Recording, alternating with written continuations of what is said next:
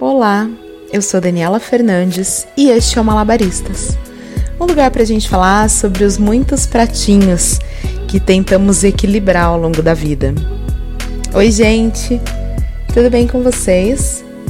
Desculpa a minha ausência, eu tô uma sem vergonha com vocês, né? Mas é por uma boa causa. Teve carnaval a semana passada. Vocês sabem, eu sou uma apaixonada por essa festa, por essa manifestação cultural a energia que circula, que emana, que me recarrega. Enfim, estou sim ainda muito arrasada pelo Vai Vai, mas por outro lado muito orgulhosa de tudo que a gente fez e tem um monte de aspecto positivo aí também. E bora fazer um carnaval lindo ano que vem de novo. E vida que segue, não dá pra gente ficar se lamentando que tem muita coisa para correr atrás, né? Porém, no episódio de hoje, eu quero falar sobre alegria. Essa alegria que eu sinto quando é carnaval. Uma sensação de que de todos os lugares do mundo, de todas as pessoas e de todos os tempos, você tem a certeza absoluta de que iria estar ali, exatamente ali, vivendo aquele momento. E falando em alegria, me conta, reflete aí, né? O que, que te causa essa sensação de alegria? O que, que te deixa genuinamente feliz?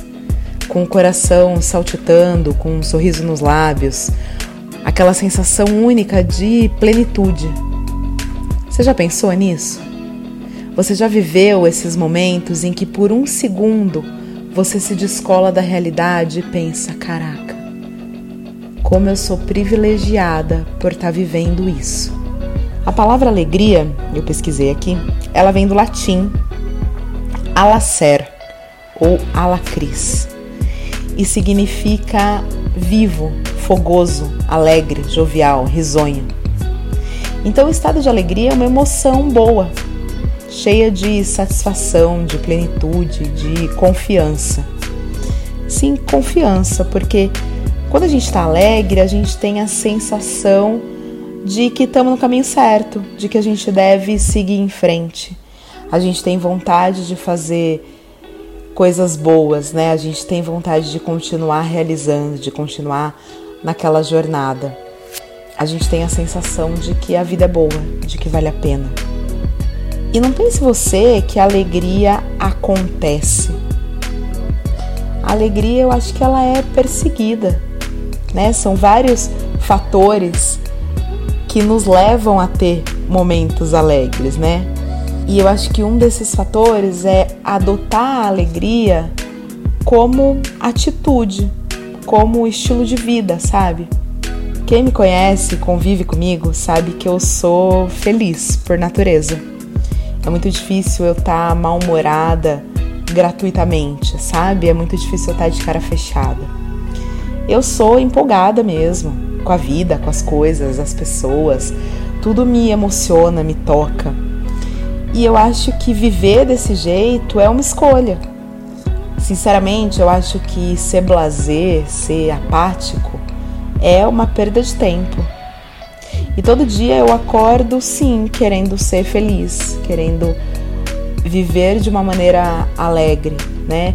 Eu escolho ver a metade cheia do copo, eu escolho a alegria. Eu acordo dando bom dia pro gato, pro sol, vou na varanda, agradeço por estar tá viva. E eu acho que isso é escolha, né? E sendo uma escolha, a gente não pode esperar que a nossa alegria dependa das outras pessoas. Sabe aquela história que a gente não pode colocar a nossa felicidade nas mãos dos outros? É bem isso. As nossas atitudes impactam diretamente em como nós vamos nos sentir. Portanto, sim, estar alegre depende exclusivamente de cada um de nós. E eu não estou falando que a vida é um mar de rosas e que está sempre tudo bem o tempo todo e que a gente sempre vai conseguir olhar o lado bom das coisas. É claro que não. Mas a gente pode escolher ter momentos alegres. A gente pode escolher doses de alegria como remédio mesmo, sabe? Para combater a vida que nem sempre é tão boa, sabe? Eu acho que quando a gente tem um dia muito ruim, muito pesado, a gente pode escolher vivenciar um momento de alegria e quebrar esse ciclo da negatividade. Coisas pequenas, momentos que são muitas vezes só nossos e que são sim responsáveis para que a gente abasteça o nosso estoque pessoal de felicidade, sabe? Eu, por exemplo, quando eu tive um dia muito ruim, que eu tô muito pé da vida e desanimada, eu ligo para minha irmã e digo: "Ai, me manda foto do neném. Ai, me conta alguma coisa que ele fez hoje." Porque eu sei que o meu sobrinho e o desenvolvimento dele, a vida dele, a existência dele, tudo isso me me deixa feliz, me deixa alegre. E coisas pequenas, quando eu acordo e tá um dia lindo de sol, quando eu brinco de correr com o samba, o meu gato pelo apartamento, quando eu encontro a minha irmã e o meu sobrinho e ele abre um sorriso e abre os braços para me receber, quando eu tomo café da tarde com a minha mãe e com a minha irmã no domingo e é aquele momento tão nosso, sabe? Tão tão gostoso, tão alegre. Sei lá, eu faço um trabalho muito foda e eu tenho orgulho daquilo que eu fiz. Quando o pôr do sol pinta o céu de cor de rosa. Quando toca um samba que eu amo e eu canto a plenos pulmões. Ou sei lá, quando eu dou risada até chorar com as minhas amigas. São coisas simples, sabe? Cotidianas, rotineiras, bobeiras do dia a dia que acontecem e que a gente não pode deixar passar. Eu aprendi uma coisa que é trazer para consciência então a gente está ali vivendo aquele momento e, pô, agradece, sabe? Traz aquele momento para sua consciência e falar: caraca, como eu tô feliz agora. Para o seu cérebro identificar o que são os momentos felizes, para você guardar isso na memória, sabe? Eu acho que a gente escolhe olhar a vida pelo prisma da alegria e ter esses vários momentos de, de felicidade, ainda que sejam em pílulas, sabe? E você pode estar tá aí me ouvindo e falar: Caraca, Dani, você hoje tá muito good vibes mesmo. Quase convencendo você a ir vender sua arte na praia, né? Mas na verdade, eu pesquisei bastante para conversar com vocês sobre alegria e existem estudos científicos, né, que a produção de serotonina que é o hormônio do bem-estar, que é o que a gente produz quando a gente está feliz, é, nos impulsiona, nos motiva e nos faz mais saudáveis, nos faz viver mais. É, esses estudos consideram que a alegria é a nossa emoção primária mais positiva, porque ela funciona como uma recompensa. Então, se você dá muito duro para conquistar alguma coisa, no trabalho, no esporte, na sua vida em geral, por mais desafiador que seja o processo, você tem a grande chance de, ao final deste processo, sentir aquela plenitude, aquela satisfação, sabe?